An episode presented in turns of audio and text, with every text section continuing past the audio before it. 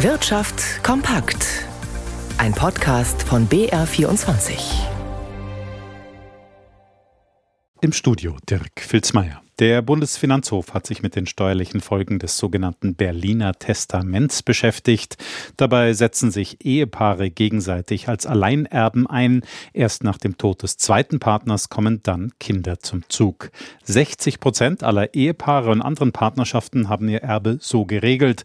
Allerdings bedeutet das auch, dass der Staat zweimal Erbschaftssteuer erheben kann, insofern die Freibeträge überschritten sind. Eine Praxis, die jetzt auch vom höchsten deutschen Steuergericht bestätigt wurde. Aus München, Wolfram Schrack. Mit dem Berliner Testament wollen sich Ehegatten finanziell absichern. Kinder können nämlich per Gesetz schon nach dem Tod eines Elternteils den Pflichtteil beanspruchen. Durch das Berliner Testament wird das nicht ausgeschlossen, aber geregelt. Wenn das Kind nach dem Tod des ersten Ehegatten den Pflichtteil fordert, erhält es auch nach dem Tod des zweiten den Pflichtteil, wird also nicht Erbe, sondern bekommt nur einen Anspruch in Geld. Diese Strafklausel soll Begehrlichkeiten eindämmen. Im Fall, den der Bundesfinanzhof entschieden hat, hatten die Ehegatten bestimmt, sobald ein Kind den Pflichtteil fordert, erhält das andere ein Vermächtnis, bekommt also zum eigentlichen Erbe einen Zuschlag.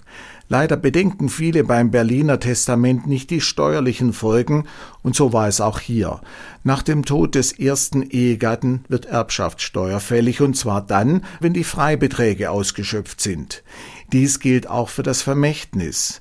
Als der zweite Ehegatte starb, kassierte der Staat noch einmal. Eine der Töchter argumentierte, das Vermächtnis sei steuerlich für sie eine Doppelbelastung. Der Bundesfinanzhof hat eingeräumt, die Regelung sei zwar ungünstig, aber nicht zu beanstanden, wenn diese spezielle Regelung im Testament gewählt werde. Die Unternehmen in Deutschland sind laut einer monatlichen Erhebung des IFO-Instituts gerade eher zögerlich beim Einstellen neuer Mitarbeiter. Das IFO-Beschäftigungsbarometer ist auf den niedrigsten Stand seit drei Jahren gefallen. Die wirtschaftlich flaue Entwicklung lasse Firmen gerade bei Neueinstellungen zögern. Auch der Abbau von Arbeitsplätzen sei nicht mehr ausgeschlossen, heißt es beim IFO-Institut. Zu einer etwas anderen Einschätzung des Arbeitsmarktes kommt gerade aber das Institut für Arbeitsmarkt und Berufsforschung. Dort wird die Situation mit Blick auf die kommenden Monate gerade noch positiv bewertet und hat sich im Vergleich zum Vormonat sogar etwas verbessert. Der weltweit größte Rückversicherer, der Munich Re, hat im vergangenen Jahr 4,6 Milliarden Euro Gewinn gemacht. Das ist zwar deutlich weniger als im Jahr davor, trotzdem zeigte sich der Vorstand jetzt bei der Vorstellung der Jahresbilanz zufrieden mit dem Ergebnis.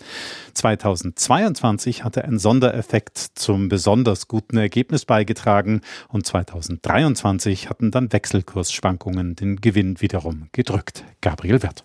Der Münchner Rückversicherer, die Munich Re, profitiert derzeit von einer positiven Marktentwicklung. Aufgrund einer wachsenden Anzahl von Naturkatastrophen ist offensichtlich das Bewusstsein der Kunden gestiegen, sich entsprechend abzusichern, und das führt zu steigenden Prämieneinnahmen. Hinzu kommen aufgrund höherer Zinsen auch höhere Einnahmen bei den Kapitalanlagen. Daneben setzt der Vorstand weiter auf Cyberversicherungen und sieht sich hier mit einem Geschäftsvolumen von zwei Milliarden Euro als Marktführer. Allerdings gab es auch warnende Worte vom Vorstandschef Joachim Wenning. Die größten, nämlich die systemischen Cyberrisiken hingegen, wie der Ausfall kritischer Infrastrukturen oder Cyberkrieg, können unmöglich von der Privatwirtschaft abgedeckt werden. Denn die möglichen Schäden daraus übersteigen bei weitem alles Eigenkapital der Branche. Für das Management dieser potenziell katastrophalen systemischen Risiken braucht es deshalb die Beteiligung des Staates. Der Rückversicherer plädiert daneben auch für staatliche Unterstützung bei den Naturkatastrophen. Eine bessere Prävention, wie zum Beispiel öffentlich finanzierter Hochwasserschutz bei Dämmen, führe zu deutlich reduzierten Schäden und könne Preise für Versicherungen entsprechend senken. Für dieses Jahr rechnet die Munich Re mit einem Gewinnanstieg auf rund 5 Milliarden Euro. Bleiben wir gleich noch bei der Münchner Rück. Rigobert Kaiser im BR24 Börsenstudio. Wie schlägt sich die Aktie denn an den Börsen gerade?